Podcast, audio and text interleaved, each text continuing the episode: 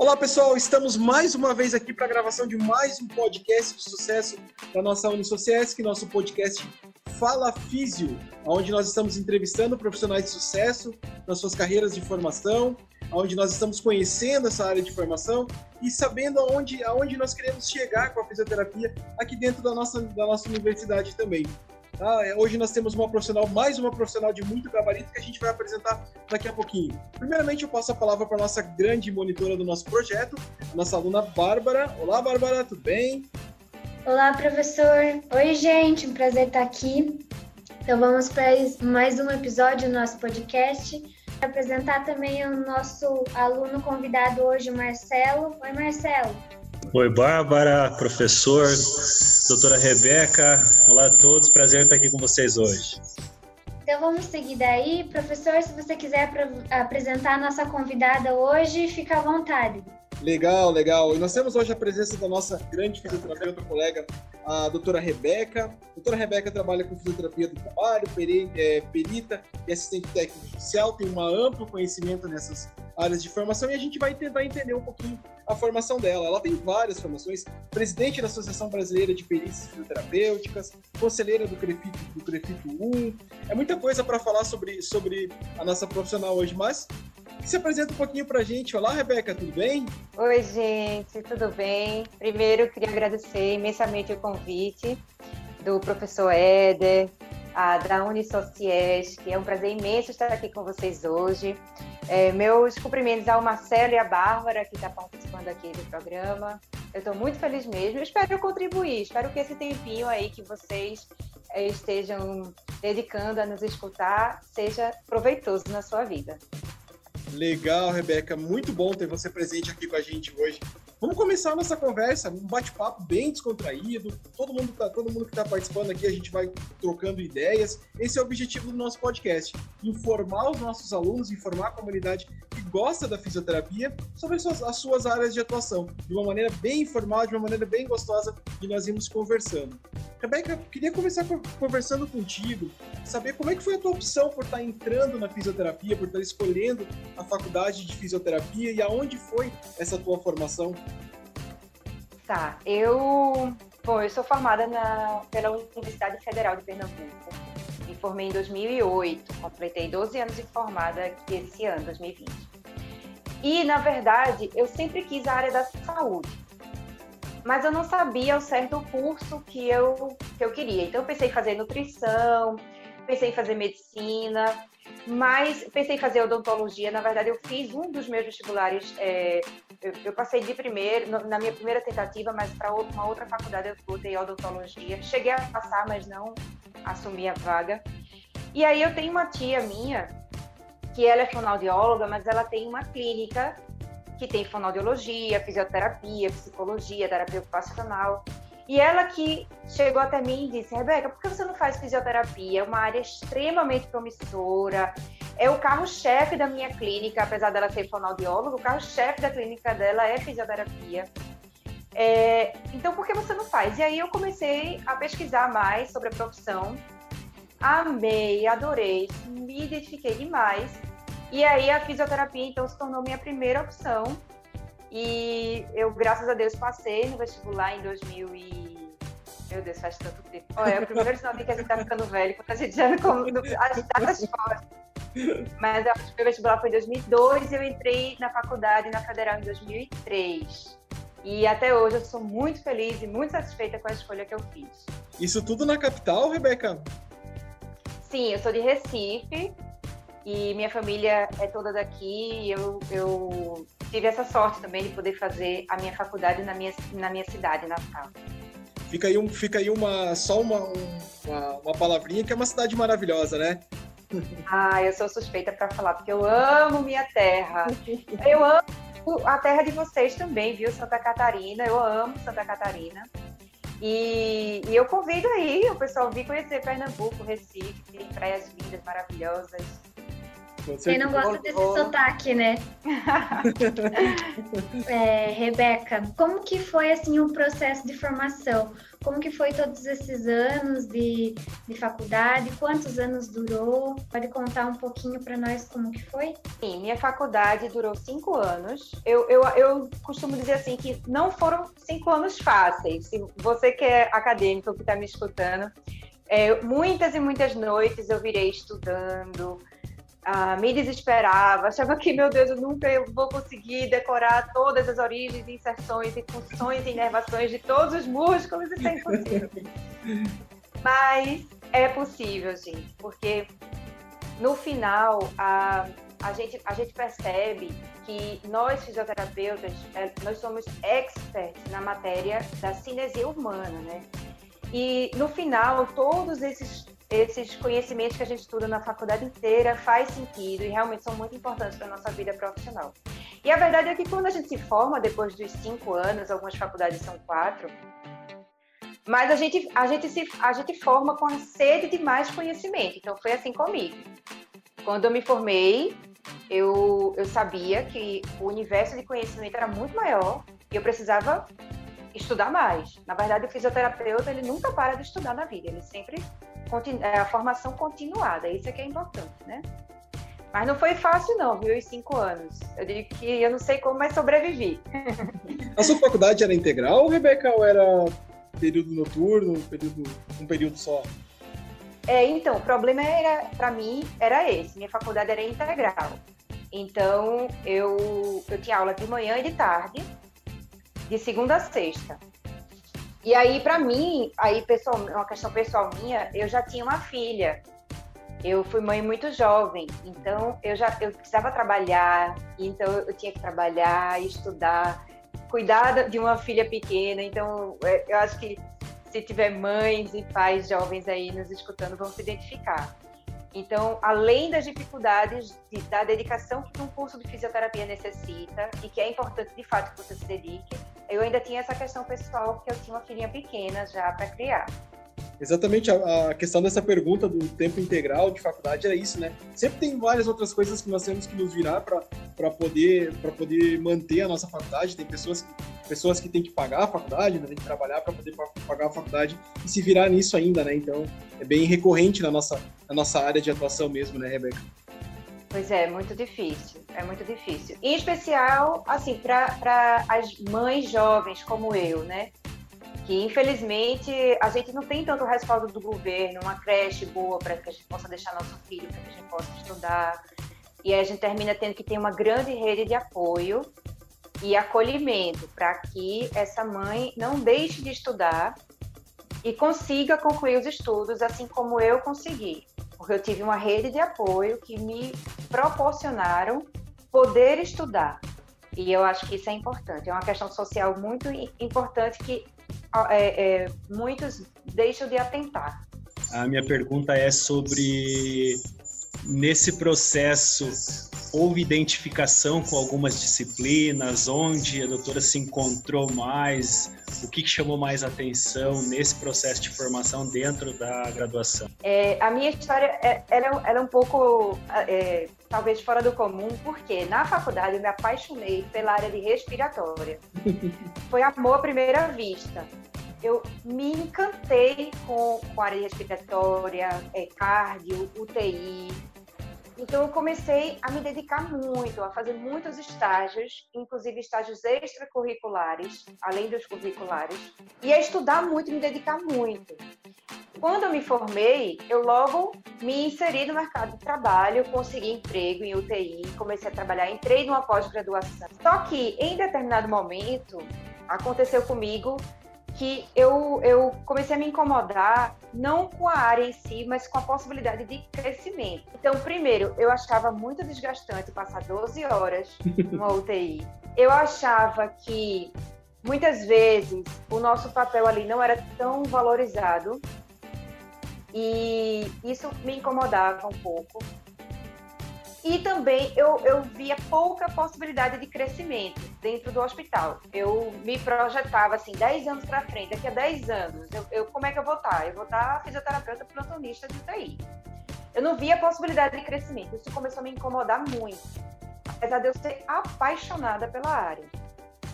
Então, eu comecei a pensar em outras alternativas. E aí foi quando eu montei um estúdio de Pilates para mim. é, mudei totalmente de, de, área. Mas assim, respondendo, a paixão na faculdade para mim foi a área de respiratório. E eu tenho muita admiração até hoje pelos profissionais que se dedicam a isso. Ah, legal, legal. É isso aí, a gente, a gente acaba é, tendo umas reviravoltas na vida, mas também importantes. Só para constar, professor, eu sou, eu sou especialista em cardio. Não trabalho em UTI, mas sou especialista em cardio. E outro comentário é que a senhora se escapou agora dessas, desses trabalhos de, de linha de frente de Covid, né? Saindo da área é... respiratória. Pois é, saí. Mas assim, é, quem, quem, como o senhor é, é, que tem um consultório, atende a área de cardio, aí a, a, perspectiva de crescimento é imensa, porque você pode se tornar, você pode se tornar uma grande referência na área e galgar cada vez mais pacientes, daqui a pouco seu consultório vai estar lotado. Não é que a área seja limitada, mas assim, a UTI, que era onde eu estava naquele momento, muitas vezes limita assim o crescimento profissional. Mas quem segue aí para a área de ambulatório, monta o seu próprio consultório, trabalha com reabilitação cardiorrespiratória e o céu é o limite. Com certeza. Eu faço uma pergunta aqui esperando, esperando uma, é, sabendo que essa resposta é, existe uma resposta bem, bem óbvia para ela e espero que alguns alunos pensem nessa, nessa resposta que a, que a professora vai dar também. Pense em mim também.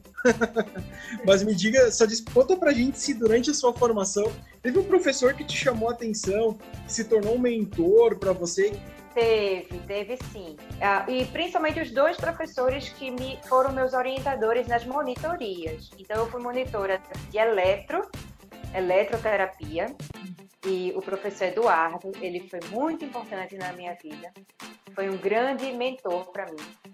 Aí, depois, o meu tempo de monitoria acabou e eu fiz monitoria de cinesiologia com a professora Graça. E aí a professora Graça Araújo também foi uma grande mentora para mim, uma professora muito querida. Então esses dois professores me marcaram muito, além do professor Alberto Galvão, que a gente brinca que ele foi professor de todos os fisioterapeutas do, do, que já se formaram na Universidade Federal de Pernambuco até hoje.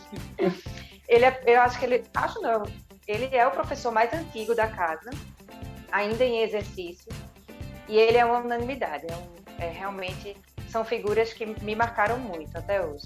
Eu tenho mais uma pergunta, doutora Rebeca.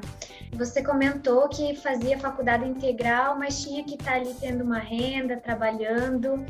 É, mas eu queria que você contasse para gente como foi a sua entrada no mercado de trabalho como fisioterapeuta, já depois de formada. Tá, como eu falei, eu nessa, quando no momento que eu me formei, eu pensava, eu pensava em seguir a área de respiratória especificamente UTI, era o que eu gostava. Então, antes de me formar, eu fiz muitos estágios, além de estágios curriculares, extracurriculares também. E assim eu conheci muitas pessoas da área e eles sabiam que eu estava para me formar. Então, quando eu me formei, as vagas que foram surgindo nos hospitais, eu fui colocando meu currículo pelo pessoal já me conhecer. Então, isso facilitou muito eu praticamente, é, assim que me formei, já consegui emprego. Aí, assim, claro que você vai para aquela função que ninguém quer, que é aquela função de tapa-buraco. Eu comecei assim, né? Eu não tinha um plantão fixo. Eu, eu comecei tirando os plantões que o pessoal não podia ir, ou tirando férias, ou licença. E aí depois eu fui pegando meus plantões fixos. Ah, legal. E quando, quando que deu esse clique de você partir para a tua área de especialização mesmo aí? Pouco mais tarde. Então, como eu falei, eu saí da área de TI, montei um estúdio de Pilates e foi meu estúdio deu muito certo. Eu comecei a, a realmente ter muito volume de trabalho, a ganhar dinheiro. E aí, nessa época, eu entrei numa pós-graduação de recursos terapêuticos manuais. Fiz a pós-graduação. Da pós-graduação, eu entrei no mestrado em fisioterapia na Federal. Eu não, eu não consigo parar de estudar. Uhum. Fiz o mestrado. Quando eu estava no meio do mestrado, o, o meu atual marido hoje, na época era meu namorado, ele é advogado, ele virou para mim e disse: por que você não, não faz perícia? Tem fisioterapeuta que faz perícia. Até então, eu nunca nem sequer tinha ouvido falar que fisioterapeuta poderia fazer perícia. Eu não sabia, não me foi dito essa informação na faculdade. Muita gente não sabe, né? Hoje em dia, ainda mesmo os profissionais, muita gente não sabe disso, né? É importante a tua informação. Exatamente. Eu não sabia. Aí eu perguntei, mas fisioterapeuta pode fazer perícia? Ele pode, tem fisioterapeuta fazendo. Então eu comecei a pesquisar sobre a área. Ele, por ser advogado, já tinha os clientes deles que, que eram submetidos a perícias na justiça, precisavam de, de assistentes técnicos periciais. Então ele começou a indicar os pacientes, os clientes dele para mim. E aí eu fui atrás de conhecimento, fui estudar, e aí é que eu comecei a fazer perícia. E aí logo em seguida eu, eu comecei a pós-graduação de fisioterapia do trabalho e ergonomia. E mas aí eu comecei assim, por, é, pelo meu marido advogado, que sabia mais que fisioterapeuta podia fazer perícia do que eu mesmo, imagina. Sim, sim. E essas, essas, essas indicações para das suas perícias, ela vem diretamente dos seus clientes ou o judiciário te procura também para você fazer perícias técnicas para eles? Como funcionam essas indicações, Rebeca? É assim, ó. É, na verdade, existem duas possibilidades de atuação. A primeira é como perito do juiz. Então, para você ser perito, você tem que ter cadastro no tribunal. Não precisa de concurso público Basta você fazer o cadastro no tribunal, apresentar a documentação. E aí, o juiz é quem vai lhe nomear para ser perito naquele processo. A lei também prevê outras duas possibilidades, que são os assistentes técnicos. Então, tanto o autor da ação quanto a empresa que está tá respondendo à ação também tem direito de indicar os seus próprios peritos, que são os peritos assistentes técnicos. Então, assim, para você ter uma ideia, cada perícia que ocorre na, na, justiça no Brasil inteiro, existem três possibilidades do fisioterapeuta atuar, seja como perito do juiz, seja como assistente técnico do autor ou assistente técnico da empresa ré. Uhum. Então, eu, particularmente, comecei minha carreira como assistente técnica. Como eu falei, meu marido, que é advogado, ele me indicava os clientes dele, ele é advogado trabalhista. Então, quando tinha uma perícia no processo de um cliente que era dele, ele dizia, olha, é importante que você tenha assistente técnica, procure doutora Rebeca. E aí os clientes dele vinham para mim. Comecei assim. Depois de, de, um ou dois anos, eu fiz o meu cadastro no tribunal e me tornei perita também. Então, hoje eu atuo tanto como assistente técnica e tanto como perita. Tenho essas duas vertentes. Entendi. Então, eu não tenho mais o estúdio de Pilates. Vendi e me dedico exclusivamente à perícia, que é o que eu amo, amo, amo fazer de coração. Essa era a pergunta mesmo, né? Se hoje eu acredito que o volume de trabalho seja bastante grande mesmo. A pergunta é essa mesmo, se a sua, sua dedicação acaba sendo exclusiva para a área de perícias mesmo, né? É exclusiva. Inclusive, agora eu estou precisando contratar um, um fisioterapeuta para trabalhar comigo na minha equipe, porque eu já não estou ah. dando conta mais do volume. É, clientes que são mais, são, te procuram mais, ou da área do próprio, próprio judiciário te procurando, ou é mais a área de, a área de assistência mesmo? É, hoje eu já tenho um nome consolidado na área de assistência técnica, então eu já tenho pacientes meus que eu já atuei, por exemplo, tem três processos, e aí eu sou assistente técnica do primeiro, do segundo, do terceiro, e assim por diante. Aí indica para o amigo, indica para outro amigo. Então, o seu nome sai é, sendo difundido né, para quem desempenha um trabalho de qualidade. Por isso, a necessidade de você investir em bons cursos e estudar bastante para que você desempenhe um trabalho de qualidade. E aí, o seu nome vai crescendo. Então, e já tem juízes também que já me conhecem, já conhecem o meu trabalho. E aí também é, já vem aquela frequência de indicações em perícias, né? Então, da, das duas. Agora, meu foco é sempre perícias trabalhistas, porque não só existem perícias trabalhistas, existem perícias cíveis, securitárias, DPVAT, previdenciárias. Eu faço um pouquinho de previdenciária também, mas o meu foco são as trabalhistas.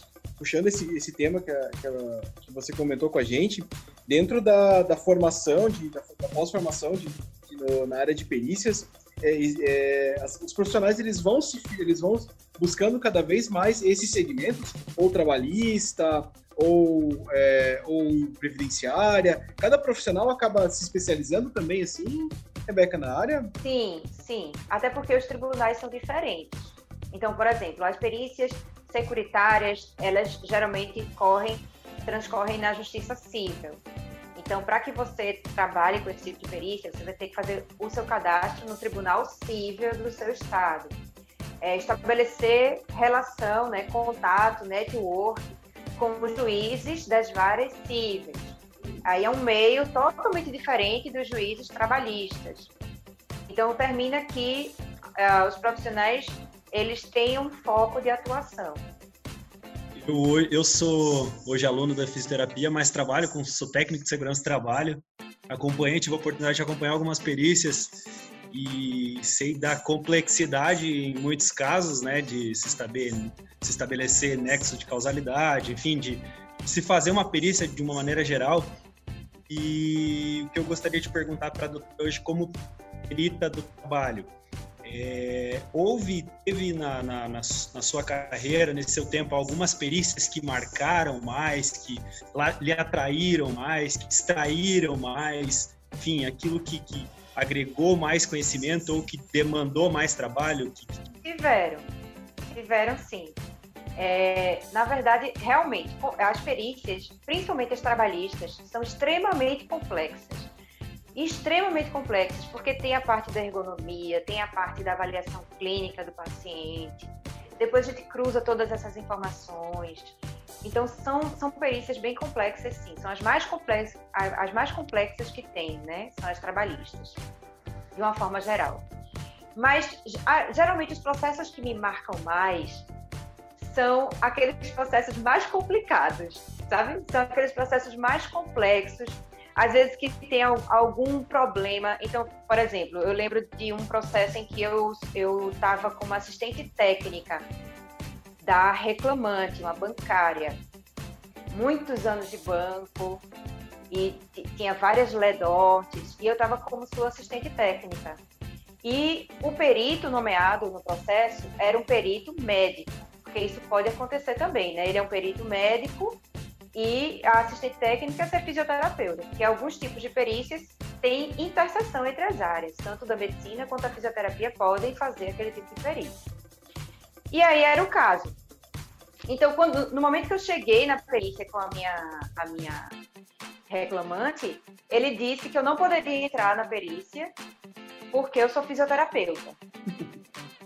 E a, a, a assistente técnica do banco, que era outra médica, que estava, no caso, pelo banco, uh, pela empresa, ainda virou para minha reclamante e disse: é, por que você contratou essa fisioterapeuta? Ela vai lhe prejudicar no processo. Eita. E aí, eles, aí o perito mandou eu sair da sala. Eu disse a ele que não iria sair, porque eu tenho o direito legal de estar ali exercendo a minha profissão. E, enfim, esse, esse essa confusão, ele começou a me ofender é, particularmente, e só que eu estava gravando tudo. Eu tinha colocado o celular para gravar quando eu vi que ia ter confusão. E aí, dito e feito, o que é que aconteceu? Aconteceu que eu movi uma ação civil contra, na verdade, não criminal contra eles dois por injúria e difamação. Eles tiveram que me pedir desculpas públicas em um jornal daqui de Pernambuco. Além disso, o perito, quando protocolou o laudo dele e eu protocolei o meu, a juíza, em sua sentença, disse que o laudo do perito era inservível, de baixa qualidade e que porque, por óbvio, ele deu, ele deu, ele fez a minha, a minha cliente perder, né? Ele não reconheceu a, as patologias como decorrentes do trabalho da minha, da minha cliente. Acredito que para me atingir. E a juíza considerou o laudo dele inservível, de baixa qualidade. Portanto, ela, ela não estaria seguindo, considerando, estava, estava, ou melhor, desconsiderando o laudo do perito. E por outro laudo, por outro lado, o laudo da assistente técnica da reclamante estava muito robusto muito embasado, com é, defesa em detalhes do nexo de causalidade entre a patologia dela e o trabalho. E ela, está, ela estaria, então, considerando o laudo da assistente técnica para dar a, a sentença dessa reclamante. E aí a reclamante teve o ganho de causa dela. Então, esse foi um, um, um, um, caso assim, que me marcou muito, porque teve muitos desdobramentos. E no final, eu ajudei muito mais essa reclamante do que atrapalhei, né? Como a, a, a assistente técnica lá do banco disse que aconteceria. Nossa, esse é um caso, é. um caso extremamente marcante. Não mexe com uma fisioterapeuta, né? é, não mexe comigo. Rebeca, eu queria que você desse algumas dicas, assim, para. Porque a maioria das pessoas que estão ouvindo os nossos podcasts são os nossos alunos aqui da faculdade. Então, eu queria que você desse algumas dicas de como entrar assim, no mercado de trabalho, dicas de como começar a estudar para pós-graduação, uma especialização e incentivar os nossos alunos que querem partir para essa área, que é uma parte muito legal, né? O meu pai, ele é engenheiro é ergonômico, então ele está precisando também que eu me forme logo, porque ele quer que eu assine para ele os laudos que ele faz da empresa. É, não é muito a minha área, admito. Então, queria que você desse algumas dicas aí, fica à vontade. Tá, eu, que é que eu posso falar assim para quem está começando? É primeiro, é, em, invista em cursos de pós-graduação, em cursos de formação e pós-graduação de, de faculdades e universidades de referência para que você possa é, se capacitar cada vez mais. É, a qualidade técnica do trabalho do fisioterapeuta é algo fundamental. Então, essa é a primeira dica. A segunda é, é seja diferente. Você tem, que, você tem que ter o seu diferencial. Então eu vejo muito o efeito de manada, sabe? Ah, surgiu o RPG, aí vai todo mundo para o RPG. Surgiu Pilates, vai todo mundo para o Pilates. Surgiu, sei lá, a técnica X, vai todo mundo para essa técnica. Então, assim, cuidado para que você não, não esteja é, servindo de manada, porque aí áreas já estão extremamente saturadas, enquanto que outras ainda tem tanta carência de profissionais. A perícia é uma delas, tem poucos profissionais trabalhando com perícia. E existem outras áreas da fisioterapia também. Então, busque áreas promissoras e que ainda não tenham tantos profissionais assim, a área ainda não esteja tanto, tão saturada. E, independente da área que você escolha, seja um diferencial. Um, um diferencial de atendimento, de qualidade técnica, de tudo. Entenda que você é o seu produto. Isso pode parecer, ai meu Deus, é, sou estranho, mas é. Então, eu sou o meu produto, Rebeca Borba. Então, tudo que está em mim faz parte da minha imagem profissional também. Então, como eu me porto nas redes sociais, hoje é cada vez mais importante as redes sociais, como eu me visto, a forma como eu falo, é, o, o network que eu, eu construo. Então, isso tudo é importantíssimo. E essas são as dicas assim que eu posso dar para quem está começando. Bom, fiquei voltando um pouquinho ainda na minha pergunta ali da complexidade, principalmente das perícias trabalhistas. É... Já falou de um laudo robusto e de qualidade, né, que o juiz considera muito, né, é, tanto para assistente quanto do perito. É, quanto tempo de trabalho demora fazer um laudo de qualidade, robusto, é, coerência, enfim, um laudo que seja adequado a um processo judicial trabalhista? Quanto tempo demora isso, esse circuito de construção, de análise? Isso varia de acordo com a complexidade do caso mas eu já fiz esse levantamento assim para as minhas perícias. Eu eu gasto em torno de 12 horas por perícia. Isso já incluindo o tempo de perícia e a construção do laudo. E o estudo do processo também, porque a gente tem que incluir tudo. Então, assim, eu tenho que estudar o processo para saber do que se trata, ver quais são os documentos que tem. Aí existe o tempo da realização da perícia em si, da perícia clínica, depois na perícia ergonômica no local de trabalho, são duas perícias. Depois o tempo que eu vou construir o laudo. 12 horas de trabalho efetivo, em média. Tem casos que eu, é, eu gasto mais tempo, tem casos que eu gasto menos tempo. Isso hoje, que eu já tenho alguns modelos. É óbvio que eu já tenho meus modelos de laudo, então eu já tenho alguma coisa ali já pré-pronta, eu só vou adaptar para cada caso. Para quem está começando, você vai, vai levar um mês para fazer uma perícia. É engraçado, mas claro que com o tempo você pega prática, mas ainda assim é bastante demorado. Isso. Outra, outra coisa que fica bem, uma pergunta bastante recorrente, Rebeca, para todos os nossos alunos ali, é, a gente sabe do, do, sucesso dos profissionais que estão trabalhando aqui com a gente hoje, mas é assim, esse, é, hoje você enquanto, enquanto é, trabalhando na, na, na, sua área, sendo uma pessoa feliz pelo trabalho que você faz, gosta de, do que você faz, você hoje é bem remunerada pelo trabalho que você faz, Rebeca? Eu considero que sim eu, eu hoje eu recebo entre mil e três mil por perícia. Então, ah, porque varia de mil a três mil? É complexo. Mas, por exemplo, varia de acordo com a complexidade do caso, varia de acordo, por exemplo, quando eu estou como assistente técnica, é, para que, quais etapas da assistência técnica aquele cliente está me contratando. Uhum. É, quando eu sou perita, é, no caso, uma coisa que é importante saber, a, a, perita trabalhista, ela só recebe no final do processo. Então a gente só vai receber, a gente faz uma perícia hoje, só vai receber daqui a quatro anos. perícia trabalhista é assim. Mas também quando você receber, você vai receber 3 mil reais, né?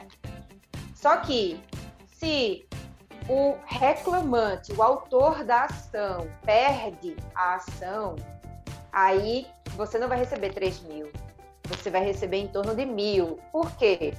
Porque quem vai pagar os honorários vai ser a União, porque geralmente os trabalhadores são beneficiários da justiça gratuita. E aí, nesses casos, a União é quem arca com os honorários periciais. Aí a União só paga um teto de mil reais. Então, você, como perito, vai ter processo que você vai receber mil, vai ter processo que você vai receber três mil. E como assistente técnico, também tem essa variação de acordo com a complexidade que, que o cliente está lhe contratando. A vantagem é que eu, no assistente técnico eu recebo agora, porque o cliente me contrata e me paga agora. Então eu cobro 3 mil por, peri, por assistência técnica, é, em média. Você é conselheira e coordenadora no Crefito, né? Queria que você também contasse como que foi essa tua entrada também no Crefito. É, é, essa é uma história boa também, viu? em, 2014, em 2013, eu fui para uma perícia, eu como assistente técnica, e quando cheguei, o perito médico agiu como esse, outra, esse outro que eu acabei de contar a história. Ele disse: Não, você é fisioterapeuta, eu não vou deixar você participar da perícia. e aí, eu não aceitei, na hora, eu pedi para que ele me desse uma declaração. Eu disse, tá certo, doutor. Se eu então faço uma declaração dizendo que eu, eu não vou participar da perícia. Ele disse, eu não vou fazer declaração nenhuma e você, por favor, se retire da sala, bem grosso. E aí eu peguei meu celular na época, botei para filmar e disse, tá vendo, eu tô aqui querendo trabalhar com o meu reclamante. Eu estava como assistente técnica do autor, do trabalhador. E o perito não está deixando eu exercer dignamente a minha profissão da fisioterapia. Eu já, eu já expliquei para ele que eu tenho esse direito legal e ainda assim ele insiste em me expulsar. Ele, quando eu comecei a filmar, ele ficou danado da vida. Se levantou, deu uma tapa na mesa, abriu a porta do consultório e deu um grito. Ai, é daqui. Aí eu, na hora, com meu celular gravando, tá vendo como ele tá sendo grosso comigo? Isso deu uma confusão danada, não teve perícia nenhuma nesse dia. E aí o caso foi para o juiz, foi para o tribunal. O tribunal deu uma sentença linda em defesa da fisioterapia. Olha disse que não cabia ao perito. Inclusive eu tenho tudo isso, tá, gente? Todas essas decisões eu tenho para quem quiser depois me Legal. pede nas redes sociais que eu, eu encaminho. Que... E aí nesse a, o, o, tribunal ficou totalmente a meu favor, disse que o perito médico não poderia escolher quem era o assistente técnico da parte, que o fisioterapeuta tinha sim competência para atuar dessa maneira e ele teve que remarcar a perícia na minha presença. Imagine como, como foi que eu cheguei nesse dia. Né? Gigante. E aí, doutor? É, e aí, doutor? vai me impedir dessa vez com a decisão judicial. E ele fez. Mas aí nesse, nesse é, é, imbróglio todo, antes que saíssem essas decisões que, que me deram ganho de causa, eu procurei o CREFIT. Fui muito, muito, muito bem acolhida pelo presidente, doutor Silano Barros, que é presidente do CREFIT 1 até hoje. Hoje é meu amigo pessoal. E ele me acolheu de uma forma que eu nem esperava que eu fosse tão bem acolhida no CREFITO. Contei para ele todo o ocorrido ele sabendo que esse era um problema que eu não estava acontecendo só comigo, Rebeca, que era um problema da classe. Então ele instaurou a primeira comissão de fisioterapia do trabalho do Brasil aqui no Crefito 1. E, é, é, e aí eu faço parte dessa comissão, hoje eu coordeno, eu, eu presido a comissão desde então a gente desenvolveu um trabalho brilhante nos estados aqui do Crefito 1. Conseguimos as três primeiras e até o momento únicas súmulas é, que validam perícias fisioterapêuticas no Brasil, é nosso, são nossos, né? Paraíba, Pernambuco e Alagoas. E são três estados aqui do CREFIT 1. E foi fruto de um trabalho desenvolvido por nós aqui. Eu tenho muito orgulho de fazer parte. Mas tudo nasceu de um problema, tá vendo? é, é, aquele ditado, né? Que é, construa, construa um castelo com as pedras que aparecem no seu caminho. E é bem assim, verdade. Exatamente, acho que a melhor dica que nós poderíamos ter aqui foi essa agora, professor. Foi uma coisa bem, é. bem legal, Rebeca, essa, essa informação mesmo. E assim, gente, olha, mais uma vez a gente está aqui no bate-papo muito gostoso, mas pena que nosso tempo está acabando, né? Nós temos nosso ah. tempinho aqui para poder falar sobre isso, mas mais uma vez esse, esse nosso tempo passa voando com essas conversas tão legais, tão interessantes, tão informativas, que está trazendo informação para toda a comunidade, para todos os nossos alunos aqui da fisioterapia da, da Unisociesc também. Então, dessa forma, eu deixo que a professora se despeça dos nossos alunos, ah, foi um prazer imenso, passou tão rápido que eu nem percebi. Eu, eu passaria horas e horas aqui batendo papo com você, a tarde inteira com vocês. Bom, eu quero pedir para o pessoal me seguir nas redes sociais, arroba Rebeca com K, e todas as redes sociais, Instagram, Facebook, até TikTok, eu tô lá fazendo vídeo também, levando conteúdo para vocês, é. E me sigam por lá, que eu tô sempre postando conteúdo sobre fisioterapia, sobre perícias, eu falo muito de legislação da, da, da nossa profissão, de empoderamento, levo um pouquinho dessa minha experiência de vida na profissão aí para vocês, e eu espero que vocês gostem e que me sigam por lá. Estou à disposição para outros convites, que eu amei. Ah, legal, Rebeca. A gente fica muito feliz mesmo. Foi uma conversa realmente que passou super rápido, foi muito gostosa. E eu tô feliz de gravar mais um episódio do nosso podcast. E Marcelo, quer dizer algumas palavrinhas antes da gente terminar? Quero agradecer a doutora Rebeca também por fazer presente, agradecer a professora Éder, a você, Bárbara, como monitora, pelo convite de poder gravar com vocês. Eu acho que é um projeto que está trazendo bastante coisa, é, bastante informação né, de profissionais referência nas suas áreas de atuação. Eu acho que isso é muito válido, então fica o meu agradecimento. Legal, legal, legal, pessoal. Obrigado, Rebeca, novamente pela participação no nosso convite. Agradeço demais a Bárbara por todo o empenho de colocar, de colocar esse podcast no ar também. E, é, Rebeca, essa é uma das nossas alunas destaque no nosso, na, nessa nossa, nesse nosso grande projeto aqui. Obrigado, Marcelo, por estar participando também hoje aqui. E só deixar um recado para vocês novamente. Gente, Unisociais que é isso, nós trazemos profissionais de sucesso para poder mostrar para vocês o que é realmente a fisioterapia de sucesso no nosso país. Uma área tão crescente, com profissionais tão, tão importantes e que só nos trazem informações boas aqui para a gente poder dar continuidade no nosso curso. Então, pessoal, fiquem Fiquem de olho nas redes sociais, nós estamos programando outras entrevistas, outras entrevistas e logo a gente vai estar divulgando para vocês também essas entrevistas. Muito obrigado pela participação de todos e um grande abraço para todo mundo. Tchau, gente. Obrigado. Tchau. Beijo, tchau.